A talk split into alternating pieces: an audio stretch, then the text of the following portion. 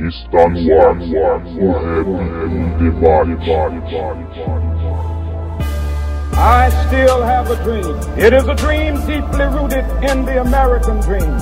I have a dream. which we intend to bring into existence by any means necessary. Mediante la lucha revolucionaria, la esperanza de un mundo mejor.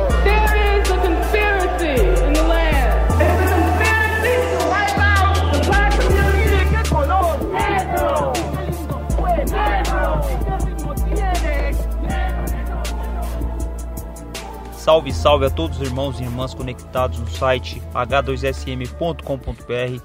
Sejam todos muito bem-vindos a mais um programa, o Rap em Debate, 17 edição. Eu sou o Alisson e novamente aqui para debater assuntos importantes do rap nacional, da militância, questões sociais. Como sempre eu reafirmo aqui, que o hip hop tem que ser mais participativo e atuante e é uma ferramenta de mudança social. Para você não perder nenhum episódio do Rap em Debate, é só você assinar o feed no aplicativo de podcast do seu celular ou se inscrever no canal do YouTube, lá no Hip Hop Sem Maquiagem. Toda vez que a gente publicar um novo episódio, você vai ser notificado. No mês de março, estava tendo uma campanha chamada O Podcast é Delas, que era para incentivar mais mulheres a participar desse tipo de mídia. Mas, infelizmente, eu não consegui realizar a gravação e acabou ficando com esse mês aqui de abril. O próprio mês de março, que foi o mês da mulher, foi muito difícil por conta do assassinato da vereadora Marielle, do seu motorista. E a gente teve aqui em São Paulo a imagem de uma professora sendo agredida pela polícia na manifestação dos servidores. Enfim, só para ficar registrado aqui o nosso pesar a esses acontecimentos que ocorreram no mês passado. Bom, hoje eu conversei com a jornalista Mariana Paulino, que é criadora do blog Rap Movimento. A Mariana atua na organização de Circuito Paulista de Batalhas de MCs, assessoria de imprensa e também escreve artigo no blog. Então a gente conversou sobre o trabalho dela com jornalismo, comparando letras de rap, ela analisa bastante é, as letras dos, dos Racionais, ela falou bastante sobre esse interesse que ela tem sobre o grupo, os artigos que ela escreveu no próprio blog que ela criou. Bom, enfim, a gente conversou sobre bastante coisa e ela falou sobre a leitura que ela tem sobre questões que, que a gente sempre está debatendo aqui no nosso programa. Certo? Então, bom programa a todos e fiquem agora com o 17 episódio do programa O Rap em Debate. It's just me against the world.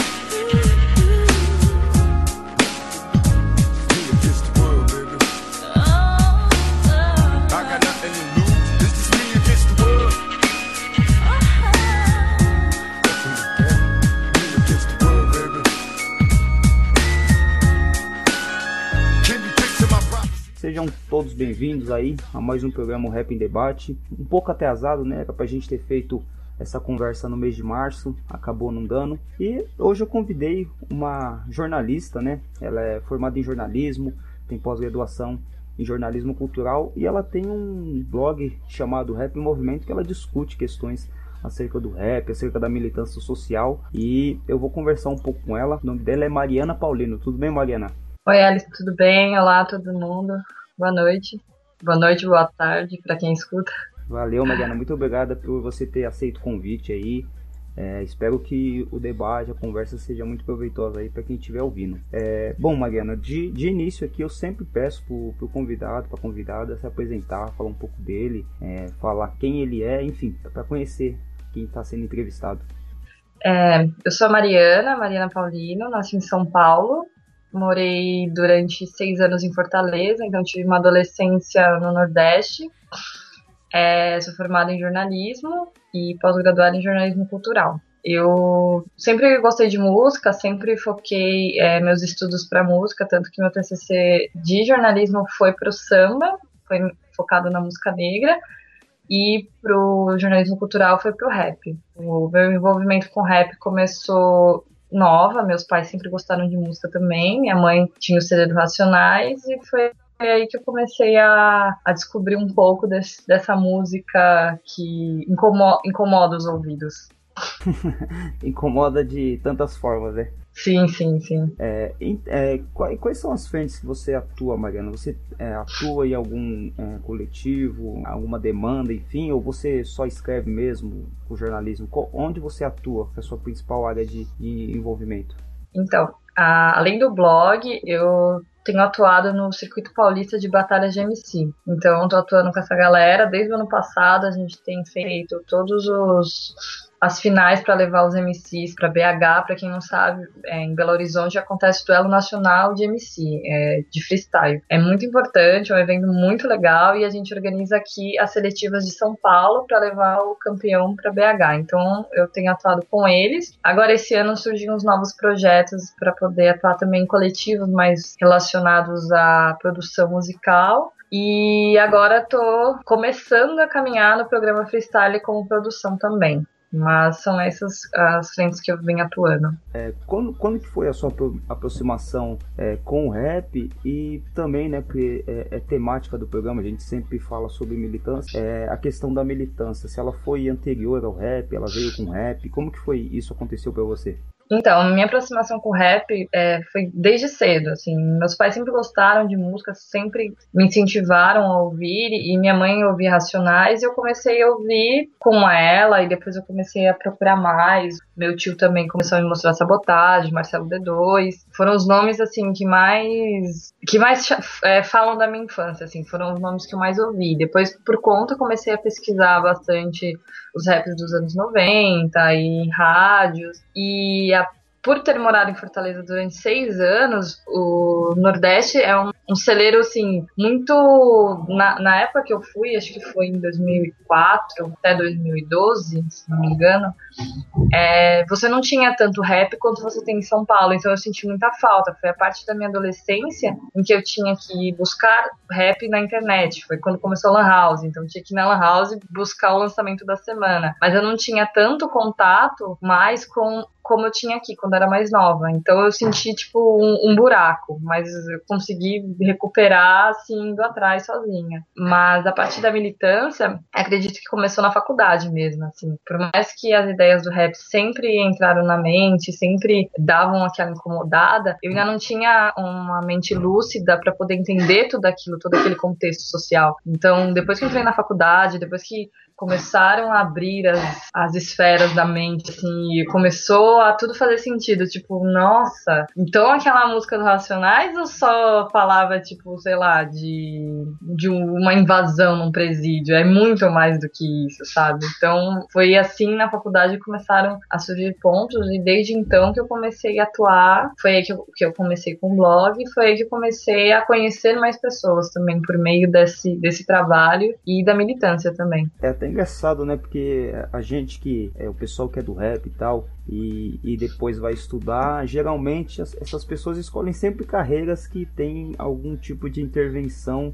no mundo, né? Parece que é uma coisa que acaba empurrando, né? É, tem gente que vira professor, tem gente que vira advogado, é, assistente social, tem um monte de jornalista, né? E o rap ele também te, te empurrou para essa área do jornalismo ou foi ou não foi por conta do rap? Sim, sim, eu concordo com você. Eu conheço bastante gente que está nas áreas sociais, a área de humanas, né? Que o pessoal gosta de falar. Mas eu, eu acho que o rap me influenciou indiretamente para o jornalismo, porque eu sempre tive uma ideologia muito grande e sempre me incomodou muitas questões que o rap falava e que eu via na TV, que eu convivia, tipo, na minha infância, eu sempre morei em periferia, e aquilo me incomodava muito, e aquilo começava a bater forte, assim, e martelando. Indiretamente, eu acho que isso me influenciou bastante a escolha da profissão, porque eu sempre quis é, ter aquela ideologia. Todo jornalista entra pra profissão querendo mudar o mundo. Eu sempre falo isso, e, assim, a gente acaba descobrindo que é um pouco mais difícil do que a gente imagina.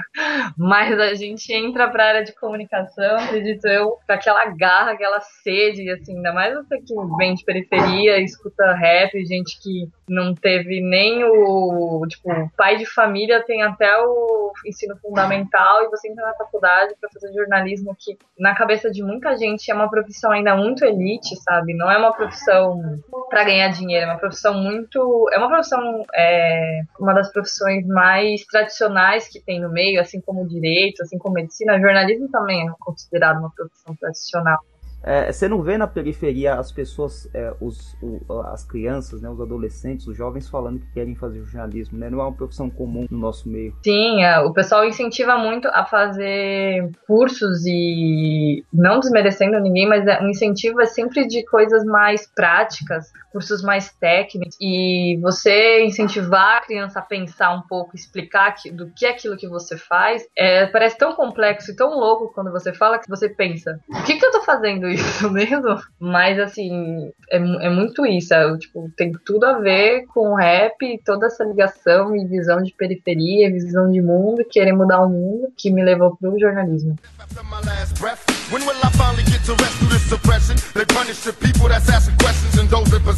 Still from the ones without possessions, message I stress. To make it stop, study your lesson, don't settle for less. Even the genius asks questions, be grateful for blessings. Don't ever change, keep your essence. The power is in the people and politics we address. Always do your best, don't let the pressure make you panic. And when you get stranded and things don't go the way you planned, it, dreaming the riches. E trabalhando na área do, do jornalismo, é, falando um pouco sobre a, a profissão, você falou da elitização, como que é você, trabalhar no meio disso e, e- porque assim, a gente tem jornalismo de tudo quanto é tipo, né? É, a gente tem a Veja, a gente tem a Carta Capital, que são dois opostos, é, a gente tem jornais que, que, que falam que são isentos, né? Mas a gente sabe que isenção ideológica não existe nesse meio. E como que é para você trabalhar nesse meio? Como que foi? Se você já trabalhou é, em algum local que, que você precisasse é, se isentar de- das suas ideologias, assim, enfim. Assim, é bem complicado. Hoje eu trabalho com assessoria de imprensa numa empresa privada e tenho esses trabalhos por fora, mas às vezes a gente tenta, como ideologia e como perfil nosso, as pessoas me enxergam hoje no local eu trabalho como uma pessoa voltada para cultura, uma pessoa voltada para música. Mas eu acho que tipo só fica nessa visão assim. Então, eu sempre tento inserir pautas relacionadas a- ao rap, à cultura e sempre que posso, na verdade. Mas vendo assim as pessoas, meus amigos que trabalham também já em veículos de comunicação e trocando ideia com o pessoal que já está trabalhando na área também sobre esse tipo de ideologia, às vezes você se passa muito como o, o legalzão que fala de cultura, o legalzão que fala de música e fala de rap. E sei lá, se um dia eu precisar de uma pauta de sobre periferia e sobre a galera da periferia, eu vou falar com você. Então às vezes soa muito isso. Sim, é meio que exótico, né? É, a galera quer te incluir, mas na verdade a galera não te inclui, assim, né? Tipo, nossa, fulano gosta de rap, fulano gosta de música. Sei lá, um dia que eu falar sobre o Mano Brown, vou falar, gente, mas o rap não é só o Mano Brown, tem muito mais coisa. É, é engraçado, né? Então, tudo que a gente. Eu já discuti isso em outros programas que a gente fez aqui. Qualquer coisa que você faça é, na questão da periferia parece que é feito é, como exótico, né? Você vai fazer um jornalismo, você vai fazer de periferia, fala, ó, que legal, a pessoa tá fazendo é, jornalismo do rap, mas não trata aquilo como um jornalismo sério. É, isso em todas as esferas, né? Qualquer coisa que você vai fazer um estudo sobre a periferia, sobre algo que, que não seja. é, como, como o que está acostumado, né, o que está aí posto, parece que você vai fazer. É, minha faculdade eu também, eu fiz história primeiro, né? Aí o meu, meu TCC também foi sobre é, o hip hop, foi sobre a censura do, do rap nos anos 90. E também me perguntavam, né? Ah, você vai, você vai fazer sobre isso, mas você acha que você vai encontrar material? Você acha que isso aí vai render alguma coisa? É, é sempre assim, né? Que a gente,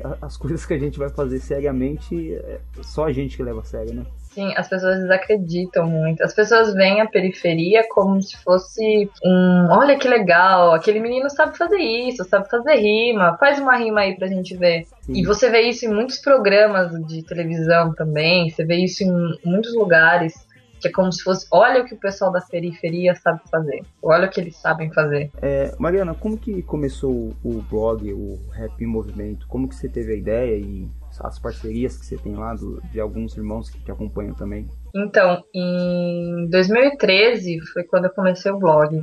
Eu sempre gostei de pesquisar bastante sobre rap, sempre fui atrás. Com a internet hoje ajuda muito a gente. Você que fez história, você deve agradecer muito a internet, Sim, com certeza. porque ela. Os PDFs. Sim, salvam muito, ainda mais com o conteúdo dos anos 90, que é muito escasso e tem muito conteúdo gringo, assim, e com meu pouco conhecimento de inglês e o Google Tradutor, obrigado Google Tradutor, eu consegui entender alguns conteúdos de fora que lá tem muito mais sites que falam sobre isso. E eu sempre fui pesquisando bastante, e uma vez eu conversando com uma amiga minha, até vou falar o nome dela, Roberta, que ela sabe disso, e enchendo a cabeça dela e falando de várias curiosidades, ela falou: Mari, você conhece muita coisa sobre rap, por que você não faz um blog e escreve sobre o assunto? Aí eu falei: boa ideia, Roberta. Vou abrir um blog, abrir um abri despretensiosamente, começando a escrever alguns posts assim que eu queria falar, coisas que eu já conhecia. Ele começou crescendo assim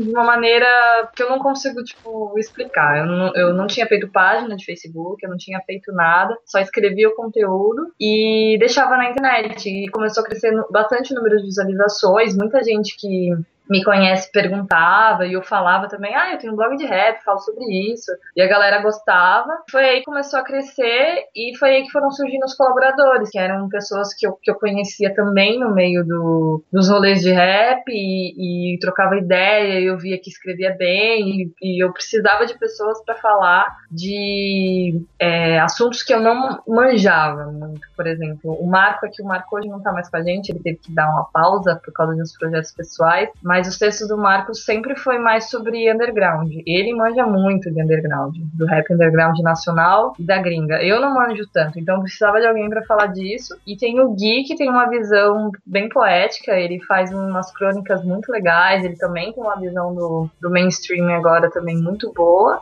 que eu chamei para escrever. E aí tinha a Dé também, a Débora, que ela também tava, começou em outros projetos, mas ela também me auxiliava na parte das redes sociais. E, e aí foi fui juntando a galera, tipo, fui andando, beleza, vou escrever um blog de rap. Foi crescendo e eu, a galera foi se interessando eu falei, quer escrever? Vem comigo. E aí foi. Da hora. É, como que você vê, você enxerga esse alcance, é, você sendo do jornalismo, da imprensa do hip hop? É, por que eu tô perguntando isso? No programa 5, eu gravei com o Corte Certo, que é um jornalista do hip hop, ele é de zona suburbana, já escreveu no, no Bocada Forte, e com o Anderson Abreu, que é do Noticiário Periférico, que também é um blog bem importante é, do rap nacional. E a gente discutindo isso, a gente falou sobre a, a, a, precarização da, de você ter um blog de rap, só que assim, um blog ele sobrevive pelo amor mesmo, porque você tem que escrever. Porque é, escrever sobre rap, acho que, que nem você falou, jornalismo já não dá dinheiro, escrever sobre rap ainda é mais difícil. E e como que você vê essa questão do, do jornalismo, do blog, de, é, um blog de rap? Você, qual que é a sua pretensão com isso? É só escrever mesmo ou você tem alguma ambição, algo a mais que você quer alcançar com, com o blog? Então, o, o blog também surgiu de uma necessidade de eu passar minha visão como mulher dentro do rap, né? Que era uma coisa que também é, é pouco falada Assim, você chega numa roda de conversa, fala sobre rap, fala sua visão. Se você é mulher e os caras te olham, parece que, meu, o que você tá falando? Você não sabe nada. Só que não é bem assim. A gente sabe bastante coisa, a gente sabe bastante coisa também.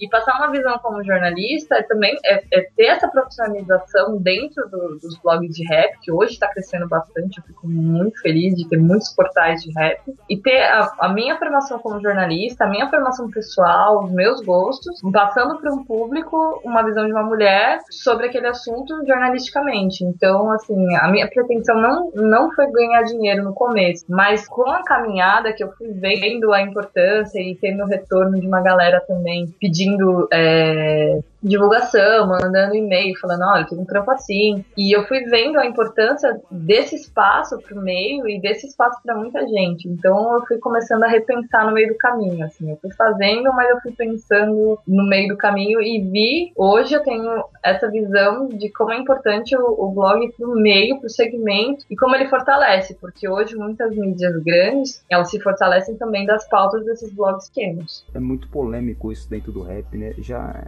essa questão de ganhar dinheiro com o rap. Então, antigamente a gente tinha a questão do você cantar e ganhar dinheiro. Então você não podia ganhar dinheiro cantando rap, porque isso era uma traição. É, eu acho que isso já foi superado hoje, só que isso se estendeu a outras esferas do rap, né? Então hoje a gente tem uma, uma mídia de hip hop que tá no YouTube, né? Tem as, as reações, as análises, tem os comentários, tem os jornalistas do blog. E hoje sim tem essa discussão, né? Como que você vai ganhar dinheiro com rap? Será que ganhar dinheiro com jornalismo do rap é, um grupo que paga para fazer uma pauta para ele é errado?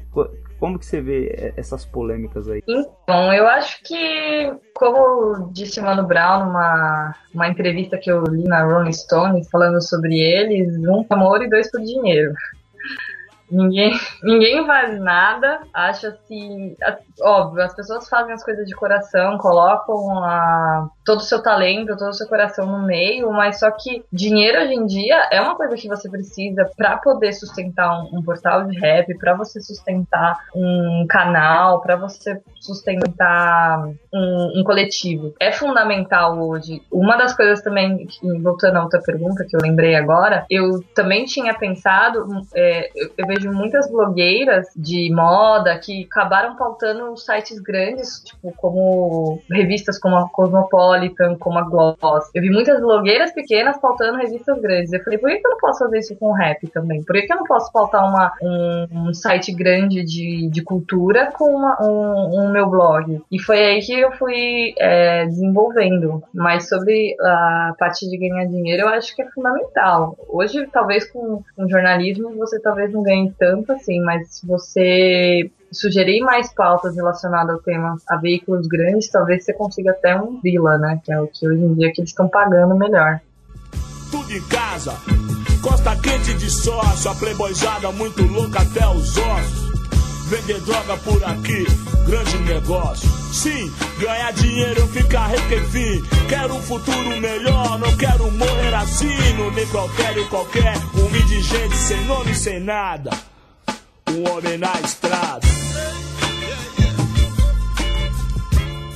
Então, Mariana, é, essa, essa questão do, do aperfeiçoamento do profissional e, né, e da questão de ganhar dinheiro. Um produtor que produza com, com excelência, ele precisa se aprimorar, ele precisa estudar. E o estudo a gente sabe que vai dinheiro. Você é um jornalista que escreve é, com competência para algum, algum veículo de imprensa ou para o seu próprio blog. Você também tem que ter estudado para você escrever bem.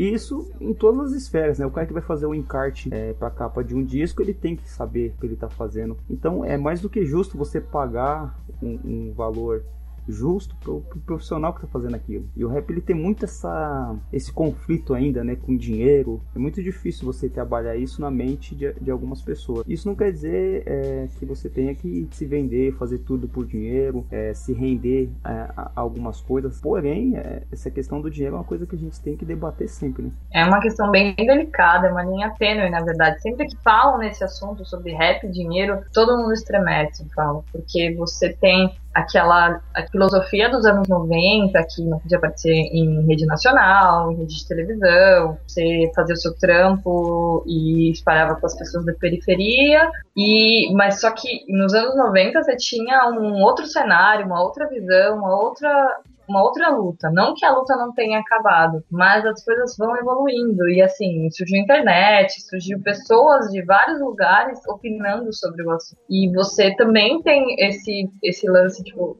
de não ter fontes confiáveis, assim como eu sou jornalista, eu tenho toda a minha formação de jornalista, demando tempo para fazer uma matéria, entrevistar pessoas, usar do meu inglês também foi dinheiro para poder aprender para poder traduzir algum conteúdo, isso tudo é uma formação de um profissional. Isso tudo também demandou dinheiro, demandou tempo. E você às vezes compete ou com pessoas que acham que tem um achismo, escrevem aquilo que pensam sem é, consultar fontes nem nada, geram as famosas fake news, que é agora que está em pauta na internet, e você pesa os dois conteúdos e acaba tipo invalidando o outro e isso acaba gerando um conflito. Então eu acho que as pessoas também têm esse pensamento do dinheiro justamente por causa desse conflito que há nos, nas mídias. Nem sempre são confiáveis, às vezes você fala aquilo que você quer, não pensa, mas você pagando um profissional para fazer um trabalho bem feito, você, você profissionaliza realmente, você está falando com pessoas sérias sobre um produto sério, que hoje o rap já virou o mainstream nacional também, é um dos ritmos mais ouvidos, a gente perdeu o rock, o rock não tem uma ascensão tão grande quanto o rap, as pessoas podem comentar isso,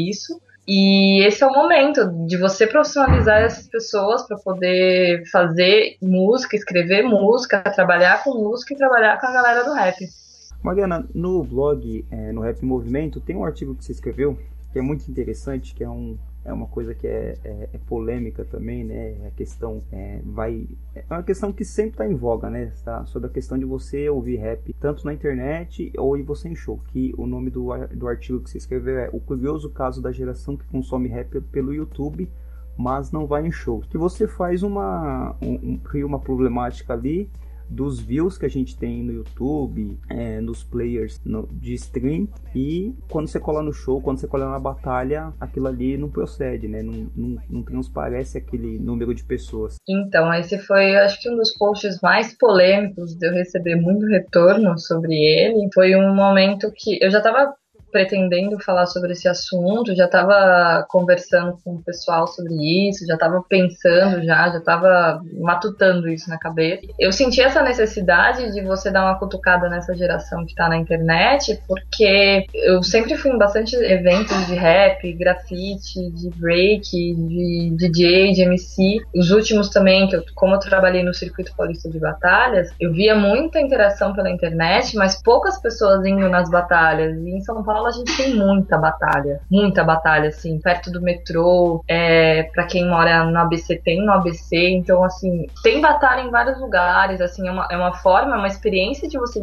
ver a cultura hip hop ali acontecendo na rua. A galera comenta muito, critica muito, mas, e tá lá, você tá lá pra ver como é que é o corre, como é que é o dia a dia da batalha, como é que é o, a dinâmica do, de uma batalha. É, as pessoas também falam muito de, de show, shows e de eventos, e tem gente que vai em eventos. Muita, muita gente me retornou falando: ah, mas eu sempre vou, sempre que eu posso eu tô indo, tal, não sei o quê. Mas sempre teve essa, essa pauta de até quanto que você paga no evento de rap? Até quanto que você pode desembolsar? E isso assim eu ficava meio, caramba, tem gente que paga mó caro por um evento que nem é de rap, de uma pessoa X, de uma empresa Y, mas quando é um evento do maninho ali que tá lançando o som dele, o trampo, tá num lugar da hora, num som bacana, um DJ legal, ah não, muito caro, 20 conto. Mano, 20 conto? Não é muito caro. Não, fora os, os gratuitos, né, que tem um monte. Sim, tem muito evento de graça, é, site de prefeitura, a galera sempre compartilha, sempre eu também tento compartilhar eventos de graça. Aqui em São Paulo, pelo menos, a, é, assim, a gente tem a semana do hip hop também, que é uma semana que tem vários eventos nos, nos céus, tem eventos nas fábricas de cultura, e assim, não é, não é desculpa falando, ah, é muito longe. Meu, tem dentro,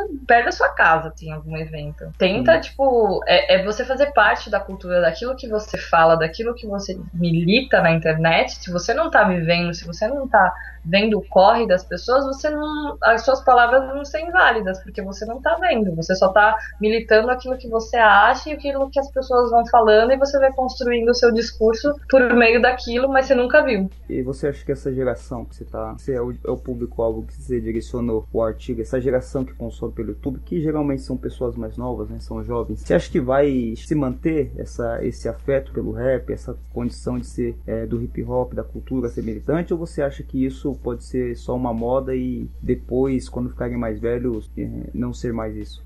Eu, eu acho que, na verdade, a, essa nova geração talvez perpetue ouvindo rap, assim como a nossa geração cresceu ouvindo CPM, Charlie Brown, cresceu ouvindo, mas a gente pode ter ido por outros caminhos, mas no fundo aquilo ainda faz parte do nosso da nossa adolescência, do nosso crescimento. Então tá ali.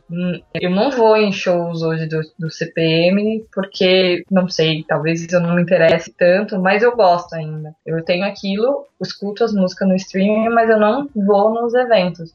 E eu acho que essa geração do rap pode acontecer a mesma coisa. Tem gente que pode continuar curtindo rap sempre, tem gente que pode dar uma recuada. Ou... Eu vejo muito essa geração, lembro da de quando eu era mais nova. A diferença é que não tinha internet, né? Mas é essa excitação, sabe, para dos grupos de rap vem surgindo bastante na cena agora. Muitos MCs e a galera tá bem em cima. E como é bacana discutir na internet, então é legal você discutir sobre é, lírica, sobre é, o rap de mensagem, porque são as palavras novas da internet que a galera gosta de falar. E sobre métrica, porque eu acho que depois que métrica caiu na boca do povo do rap, virou um inferno agora discutir sobre rap. Nossa, eu, eu, eu fico às vezes irritada, às vezes, mas enfim. Mas o que eu acho dessa geração, até eu me pego fazendo isso, é que eu tava comentando com uma amiga. Se você tá lá no, no, no seu aplicativo de streaming baixou uma música, mas você vai procurar outra e não tem, o que, que você faz? Nada, né? Você vai ouvir no YouTube, no máximo, sei lá. Dificilmente você vai procurar baixar. Nossa geração foi. A gente procurava as músicas, baixava tudo, aqueles MP3 gigantes. Mas hoje eu não. Eu falo, ah, não, deixa. Aí eu falo, nossa, mas eu tô preguiçosa também, né? Tô virando a galera que tá ouvindo, porque é muito cômodo, é muito fácil você ter isso só na sua casa e não sair ou ir atrás. E essa geração, ela tá assim, ó, tá estagnada, ela só precisa dar um chacoalhãozinho e falar, meu, sai de casa, sai. It's elementary, they want us all gone eventually. Trooping out of state for a plate. Knowledge, if it was cooked without the garbage, we'd all have the top dollars. Imagine everybody flashing, fashion, designer clothes, lacing your click up with diamond rolls. Your people holding dough, no parole, no rubbers. Going raw, imagine law with no undercovers. Just some thoughts for the mind. I take a glimpse into time, watch the blimp read, the world is mine. Assim, eu já fui em bem mais show, assim. Hoje eu tenho diminuído um pouco. Eu, até porque o, o rap que eu mais escuto, né? Que, que é esse rap mais antigo, esses grupos do, dos anos 90, começo dos anos 2000 ali, eles têm feito menos shows. Mas antigamente eu ia bem mais show. É, hoje eu vou em menos, mas ainda continuo indo. O engraçado é que você vai nesses shows e também sarau, que é, alguma coisa, é algo que eu sempre estou frequentando também. Você vai em shows e você sempre encontra as mesmas pessoas, né? Então parece que é, é sempre aquele mesmo público, as mesmas pessoas que você vê. É, você vai num sarau aqui no. Você do, do, do Alessandro Buzo, lá no centro. Aí você vai no do Sacolinha, lá em Suzano. Você vai um aqui na Zona É sempre as mesmas pessoas que estão ali. No show de rap parece que é a mesma coisa. São sempre as mesmas pessoas que estão ali. Parece que o público não se renova, parece que são, sempre as mesmas pessoas. Não sei se você tem essa mesma leitura. Nossa, total. Eu vou, em, inclusive, fazendo uma propaganda da Discopédia, não sei se já foi, mas rolê de terça tem no Centrão de São Paulo, maravilhoso, música de qualidade. Todos os eventos que eu vou também sempre vejo as mesmas pessoas, sempre vejo os mesmos rostos. Dificilmente, assim, eu vejo um, um público diferente, uma galera nova, mas assim, a gente que tá sempre no rolê, a gente acaba virando a rua de festa, a gente acaba encontrando sempre as mesmas pessoas. Em, em, lugares que eu encontro pessoas diferentes, ou que, que eu não tô habituada, assim, é longe da minha zona de conforto. Então é um evento num lugar assim diferente, numa casa de show mais é, bonitinha, bonitinha assim, uma casa de show mais cara, né? É, menos underground, né? Uma casa de show mais cara, que às vezes vai um DJ que eu gosto e eu falo, não, eu vou lá, vou ver. Aí eu chego lá e eu falo, é, eu tô com saudade do pessoal do meu rolê underground. Ô Mariana, você falou que você trabalha, né, que você tá junto nessa questão de batalhas. Bom, né, essa questão de batalhas é, é, uma questão que, que desperta algum debate também por conta é, que tem crescido bastante na internet, né? Você coloca no YouTube lá batalhas, né? E tem muita questão das ofensas e como que é essa questão da batalha que você vai e quando participam mulheres, porque a batalha ela requer dependendo da ocasião uma ofensa, né? Um, um discurso de de você xingar o seu adversário, adversário ali dentro do, da batalha, você falar mal dele, falar em, em sentido de, de ofensa mesmo. E, e, isso tem uns tempos, né, que aconteceu de referente a mulheres, né, quando homens duelam mulheres e acabam reproduzindo o machismo que a gente já conhece. Como que você vê é, essa questão de batalha que você está dentro desse contexto aí? Boa. É. Esse é um assunto que o Mamute, que é o organizador, adora falar também. Eu, eu vejo assim, acontece bastante. O que vai muito é da. São os jurados que estão presentes. Como que eles vão julgar aquilo? Acontece, às vezes o público mesmo reprime, o público vai, o viu na hora, bateu, falou, vixe, isso daí é ruim, faz cara feia, e o próprio MC às vezes se liga que ele falou bosta. E isso tá muito evidente muitas batalhas, pelo menos as que eu tenho ido, esse, esse, esse repúdio do público mesmo, e até mesmo dos jurados que tiram pontos, já falam, não, não foi legal, e você sabe o porquê não foi legal, tipo, nem fala pro cara, ó, essa rima aí foi ruim, não, você sabe por que não foi legal.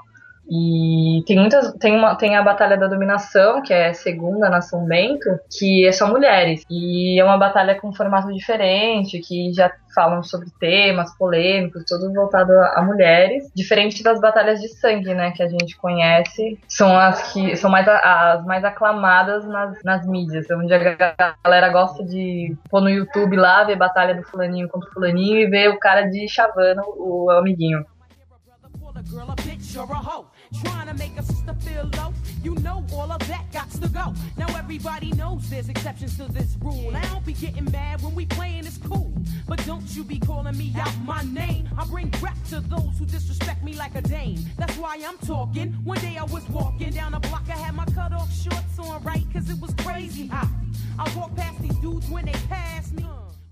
Entrando nesse assunto, né, que a gente já tá falando sobre essa questão do machismo dentro do rap, essas questões aí, é, é importante também, acho que você falar, eu sempre discuto isso aqui, é um dos, dos assuntos que eu mais estou batendo a tecla ultimamente, até pelo, pela questão do nosso cenário político, né, é como que você vê essa, essa ascensão desse rap, esse rap de direita, esse rap conservador, esse rap machista, homofóbico, essas, é, é, essa exaltação é, de um tipo de rap que não, que não é coincidente com aquilo que a gente está acostumado a ouvir no movimento negro, no movimento defensor dos oprimidos. Eu, eu vejo assim, é, quando as pessoas vão falar sobre esse assunto, as pessoas é, geralmente alegam a, a, o direito da liberdade de expressão. Claro, todo mundo tem direito à liberdade de expressão e todo mundo usa esse direito da forma que acha que deve. Então, então eu também tenho meu direito de liberdade de expressão e falar que eu acho isso um retrocesso, que eu acho isso, assim, uma merda. Não devia nem ser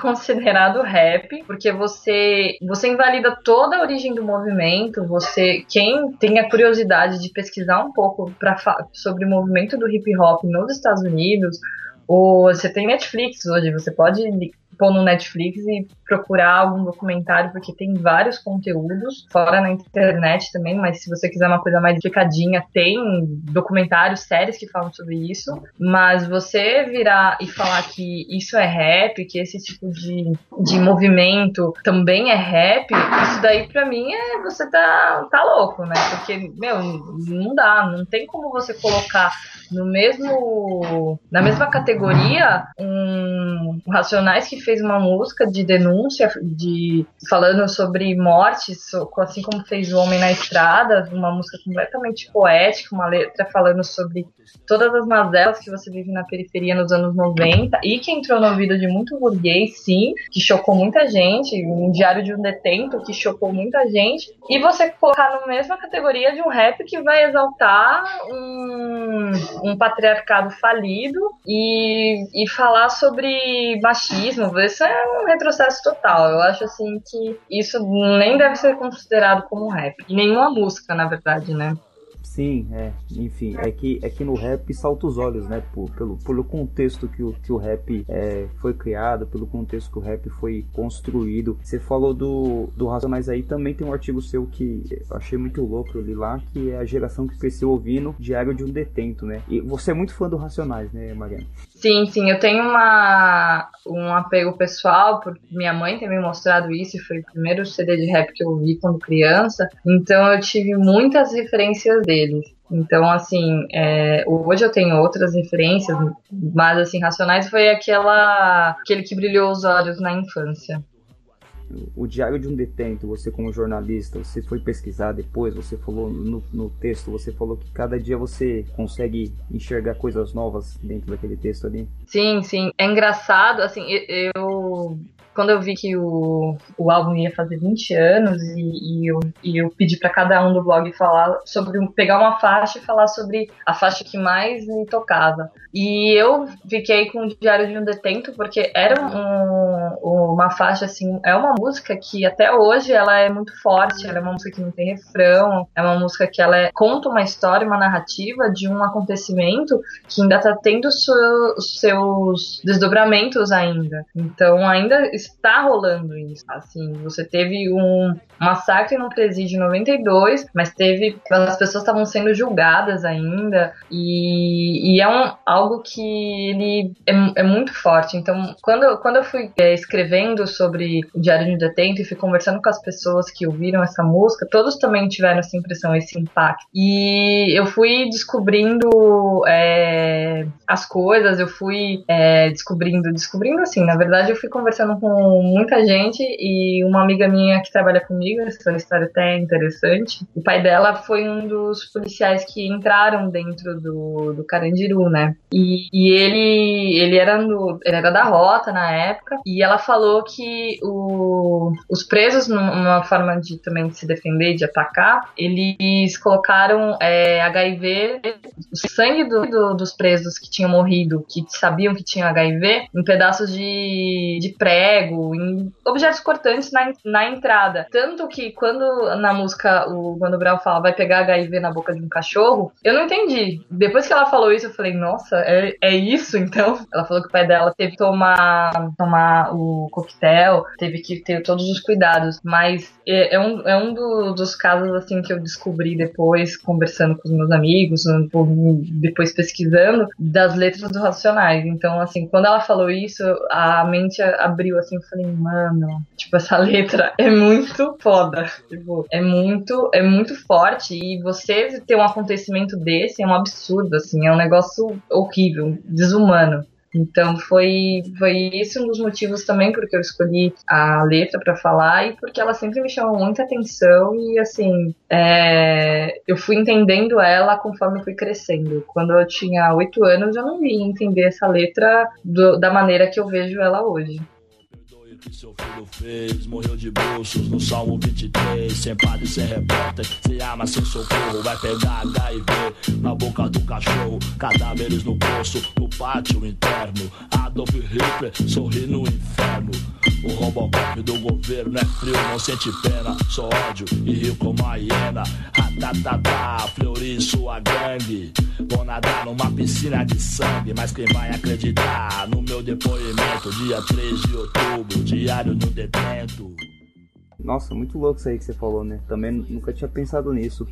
É, você do Racionais também, uma letra que eu já comentei também aqui no blog, é, que é O Homem na Estrada, de depois que eu, né, eu fui escutava rap desde da minha infância e tal, aí mais tarde fui para a faculdade. Eu fiz história, tive algumas matérias de sociologia e aí eu escutando, né, eu escutava O Homem na Estrada quando era mais novo. Quando eu fui escutar, depois de estudar um pouco, né, depois você tem um embasamento maior, aí você fica olhando o quanto que aquilo é genial. Aí eu fico pensando, cara, nenhum sociólogo do mundo é, poderia narrar uma história tão brilhantemente como fez o Brown é, nessa música, né? Comparando o lugar que ele morava, o, o futuro que ele queria pro filho dele, as condições reais que eles tinham ali. Não tem, você pode viver, tá no livro, ler um monte de livro de sociologia, um monte de livro de, de questões sociais, mas você nunca vai sentir na pele o que que aquela letra passa para quem realmente vive aquilo, né? É, é, é fenomenal aquilo ali. Enfim, é, dentro desse assunto também, Mariana, é, que a gente está falando sobre essa questão do, desse rap novo, e você falou do Racionais, que narrava o cotidiano violento,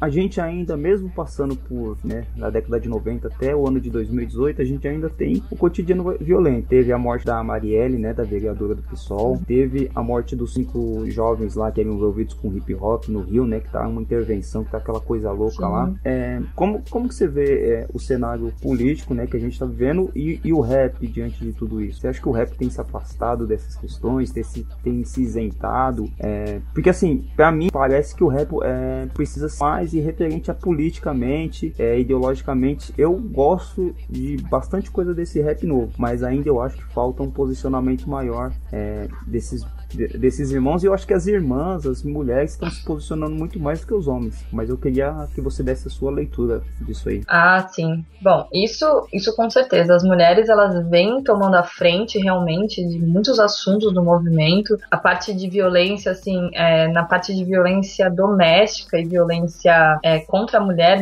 você tá vendo as minas na frente mesmo, falando e tipo, é, é isso e isso. E eu acho isso muito importante pro movimento, mas assim, é, ainda tá faltando um pouco de, de engajamento na parte política. Eu acho que as pessoas hoje elas estão com um pouco de medo. Eu acho que no cenário atual político que estamos vivendo, é, as pessoas ainda estão com um pouco de medo de se posicionar. Quem se posicionou, a gente sabe que já tá daquele lado do muro, mas ainda tem muita, muitas pessoas que estão com medo de se posicionar, ficam em cima do muro e é aquela história, quem fica em cima do muro toma tiro dos dois lados. E eu acho assim importante realmente é, você como artista, você como MC, um, um cara, uma mina, um grupo que tem muitos seguidores, tem pessoas que escutam sua ideia, que olham para o seu trabalho e, e veem assim uma rola uma identificação. Você ter um posicionamento também é importante seu posicionamento. Você também saber aquilo que você está falando e saber que você está influenciando sim uma geração e uma geração de pessoas mais novas que não tem tanta vivência quanto que você teve, mas que também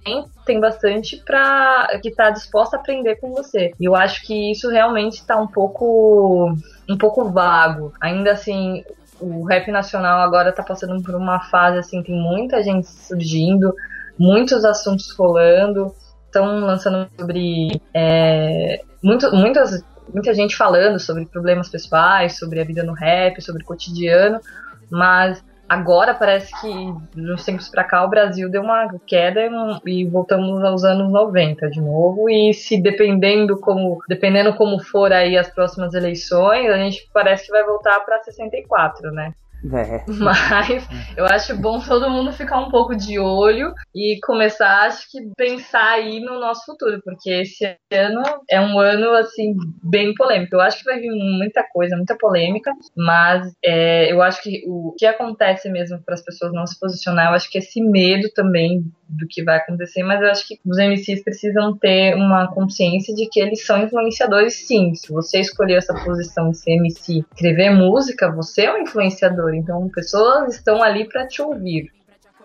Fazer toda preta se amar mais que o Kanye. Câmera liberta, passo dos comédia pra tocar o céu tipo Kanye. Flow, Thaís Araújo, fi, colocando o mundo na palma da mão. É a Chica da Silva com a arma na mão. Minha arma tá tirando informação. Minhas rimas te choca, eu rap em ação. Essas minas te choca, Benina, Simone. Foda desde antes, poetisa sou. Foco na missão, então faço por onde? Meu signo é terra, mas minhas linhas é fogo. Eu tô tipo a Isa, não sou pesadão e ouvir em todos os sentidos, né? Porque é, hoje o artista ele não é só o cara que canta, né? Então você tem o cara que é o cara que canta, mas é o cara que tá fazendo, que tem vídeo, é o cara que tá na entrevista de vídeo, tá na entrevista de jornal, tá num programa de áudio, é, ele tá fazendo a entrevista. Então, às vezes, é, tem pessoas que aparecem mais pelas declarações que fazem, é, pelos seus posicionamentos, do que pela música. Às vezes o cara faz uma música é, falando de rolê, de romance, né? Do relacionamento dele pessoal mas dentro do, do espectro político, ele é uma pessoa que se posiciona, que mostra os seus ideais, e às vezes o cara que tá batendo na tecla lá, falando de violência, falando de resistência e tal, é o cara que não, não conhece o cenário político, ele não se posiciona, ele não bota a cara para bater. Então, é, eu vejo isso, acho que a, o, o cara, mais do que cantar,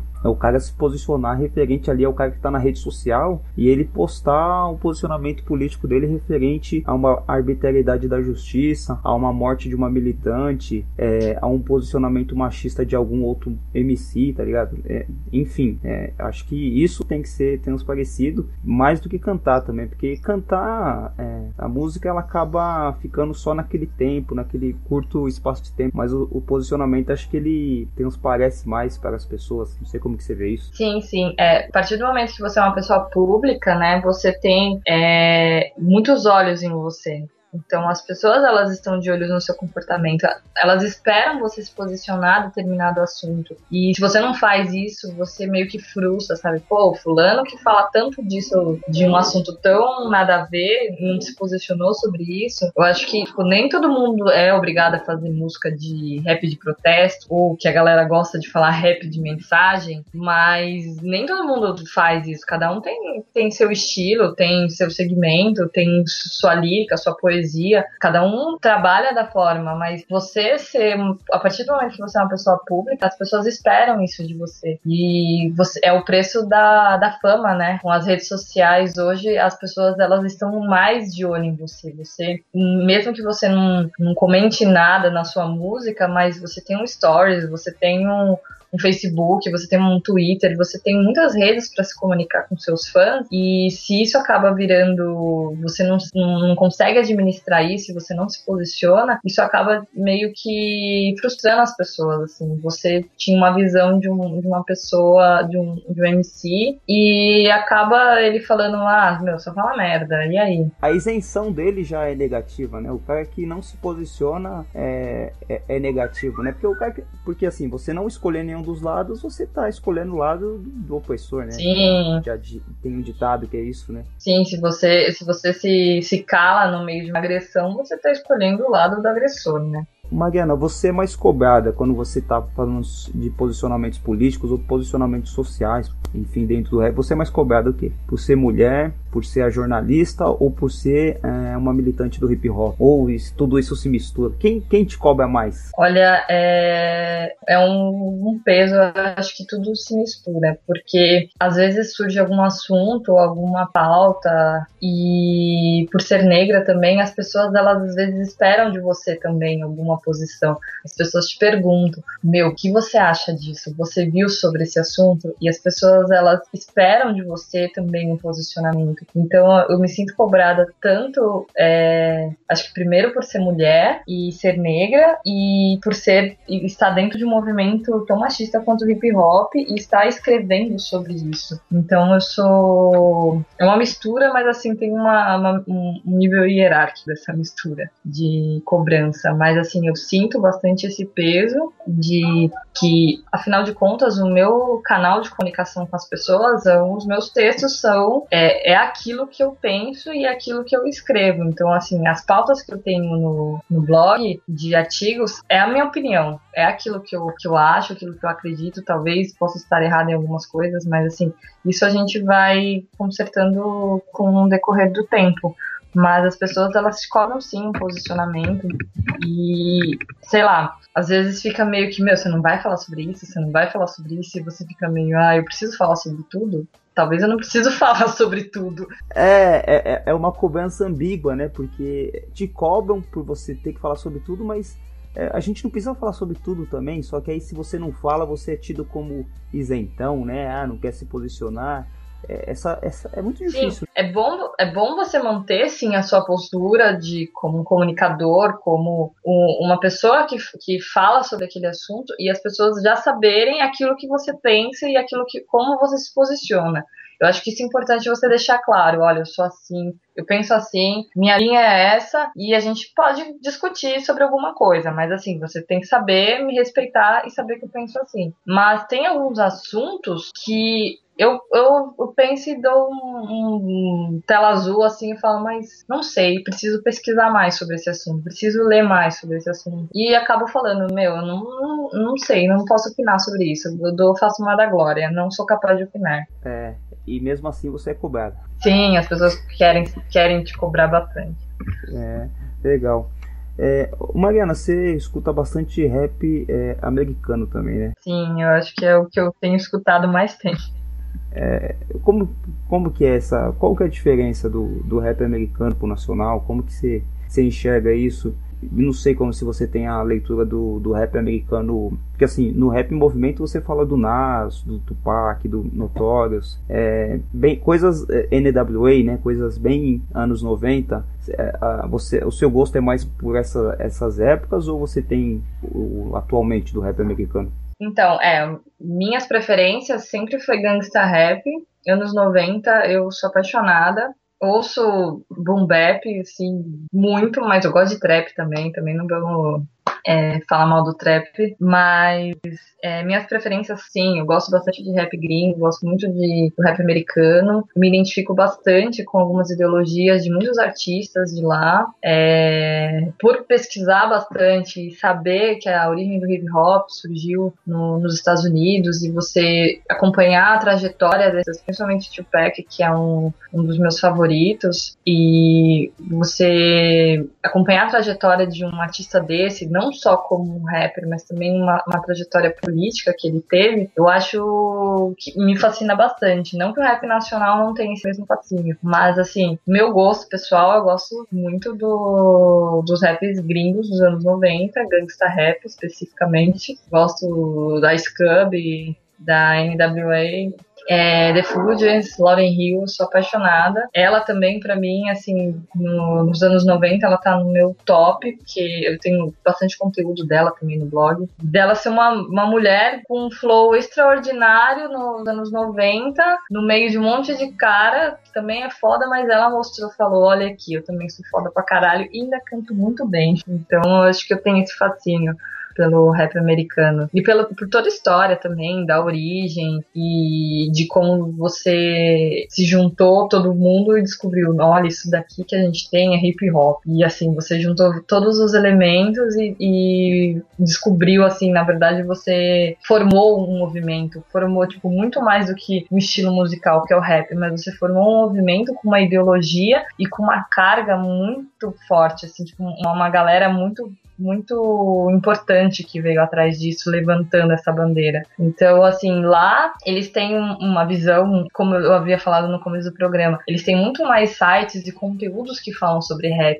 Nos Estados Unidos, o rap é o que manda lá. É o, já fizeram uma pesquisa falando que o rap superou os outros estilos musicais é o que é mais ouvido. Assim, não falando assim que eles são melhores que a gente, que é, é, ter essa comparação, esse, essa síndrome de, é, de cachorro vira-lata, que tipo, nossa, lá é melhor, tudo é melhor, produção é melhor. Claro, eles estão anos luz na frente da gente em relação ao rap, em relação a, a, equipa, a equipamento, a produção, a parte técnica também. E criou-se a cultura dentro do, das periferias, dos locais, de você, você sempre tá lançando, tá lançando muita gente de rap lá. Aqui você tem bastante, mas lá você tem muito mais, assim, tipo, o tanto de MC que sai de tudo quanto é lugar, assim, de tudo quanto é buraco, é muito maior do que a gente tem aqui no Brasil. E assim, você tem MCs de vários lugares, de várias, de várias cidades, de várias regiões dos Estados Unidos e lá eles têm uma visão diferente pro rap. Eu, eu assim, isso me fascina bastante.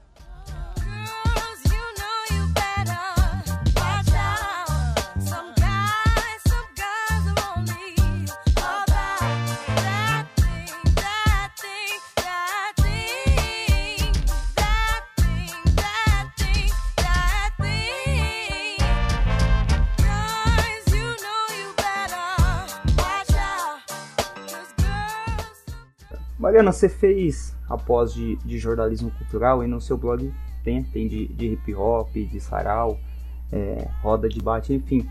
É, na sua formação jornalismo cultural, sobre a cultura, você acha que a cultura é um, é um meio de você mudar a sociedade, romper com esse sistema, é, transformar, fazer revolução, ou você acha que é mais uma redução de danos aí pra gente, essas angústias que a gente tem na sociedade e o rap, a poesia, o sarau, os debates, eles, afetam, eles atuam muito mais é, para aliviar as nossas tensões, as nossas angústias, do que para mudar realmente a realidade. O que, que você acha da cultura?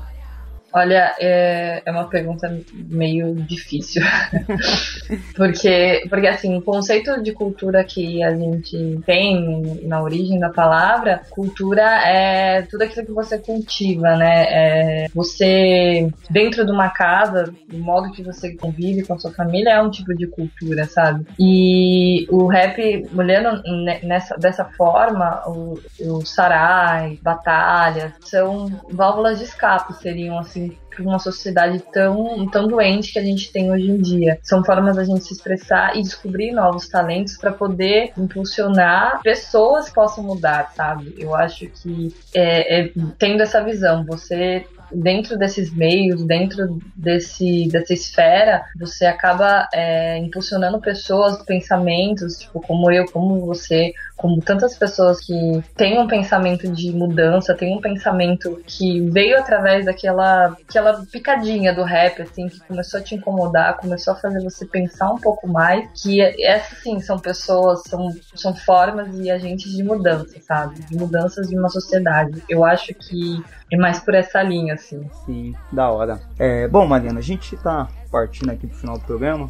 E toda vez que a gente vai encerrar, a gente pede pro convidado é, dar uma dica cultural de algum livro, algum filme, alguma coisa que você entenda que possa contribuir intelectualmente é, para as pessoas que estão ouvindo. Pode ser um evento também, enfim, algo que você acha que vai acrescentar para os ouvintes. Pode falar. Olha, bom, como falamos bastante sobre mulheres no rap, sobre feminismo também, sobre essa militância, eu vou indicar um livro que eu, é, que eu gostei muito, que assim, abriu muito a minha mente, tanto homens quanto mulheres, principalmente mulheres, para ler, o da Angela Davis, Mulheres, Raça e Classe. Eu indico esse livro que ela tem, tem lançou mais um dessa série também, mas esse aí Começa por esse, que esse é muito bom e é bem interessante tanto a parte de militância, a parte da militância negra, quanto da, das mulheres mesmo. Partindo dessa sua linha aí, também tem um, uma irmã que já participou com a gente, a Jaque Conceição, que ela tem um coletivo de Jeje. E nesse coletivo ela dá um curso sobre esse, sobre o livro, né, sobre o pensamento da Angela Davis. Então quem quiser acessa lá é, de Jeje, acho que .blogspot.com, é um, é um curso do pensamento de, da Angela Davis também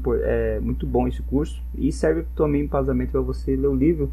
E eu vou também indicar o livro do Leandro Conder, chama Introdução ao Fascismo, né? Porque é, é um livro que eu estou lendo, estou na metade dele. Ele é de um sociólogo é, brasileiro. Ele fala sobre as raízes do, do fascismo, né? Do nazifascismo, né? Do fascismo, é, fascismo italiano, do nazismo é, na Alemanha, na Espanha, em Portugal, enfim. É, é um livro bem fácil de ler, bem didático assim, não, tem, não é nada rebuscado.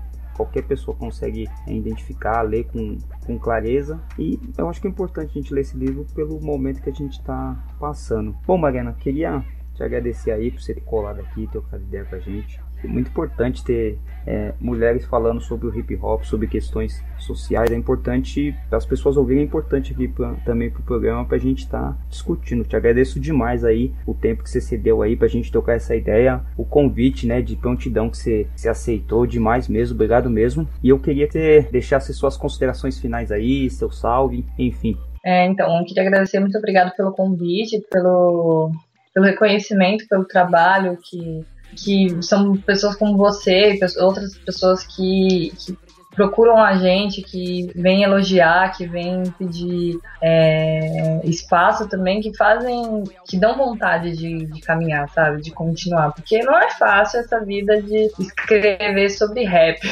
Às vezes dá uma desanimada, você fica, ah, mano, eu não vou escrever mais não, não vou parar meu tempo pra escrever sobre isso não, porque dá muita treta. Mas é muito gratificante ver isso, ver que a gente. É, o blog tem sido um canal transformador para muitas pessoas. É, queria é, agradecer também a galera que colaborou com o blog, agradecer meu colaborador Gui e todo mundo que já passou pelo Rap Movimento também, Débora, Marcola, foram pessoas que foram muito importantes para o crescimento do blog e que hoje possam vir mais é, colaborações e o blog está aberto aí para quem tiver interesse também de querer colaborar com algum conteúdo tudo, só entrar em contato. E é isso, gente.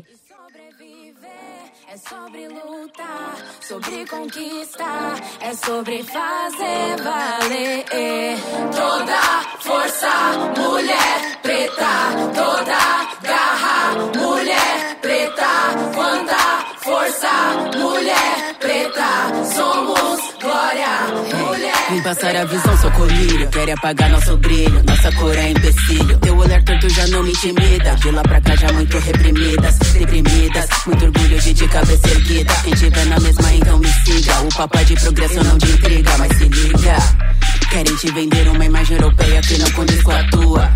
Pretinha no abraça que não estamos na TV e sim na rua. Porque lá somos a cota, só nos chamam quando eles querem. Botam meia dúzia pra não ficar chato, mas sabemos o que preferem. Termos pejorativos nos referem que a nossa beleza é exótica. Eu não nem anta, examine sua ótica. A cor do pecado, só vou te dar um recado. Se o bolso tiver lotado, as pretas não tão do lado. Não tô falando caô, não dão devido valor. Dá pra contar quantas vezes vi uma com um jogador. Também não temos rivais, só não tratadas iguais. Bem claro, os dados não mentem e nós morremos mais. Não vou carregar esse estigma e terão que nos levar a sério. Várias pretas articuladas, nós temos poder pra montar um império. Marruda, nós somos, fechamos a cara. Fortemente a gente declara que nós não vamos morrer na praia, então se prepara.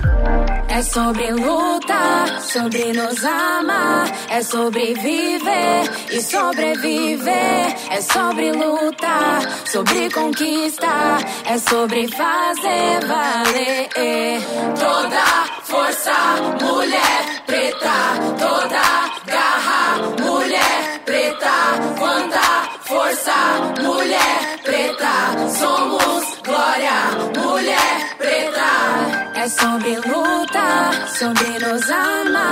é sobre viver e sobreviver. É sobre lutar, sobre conquistar, é sobre fazer valer.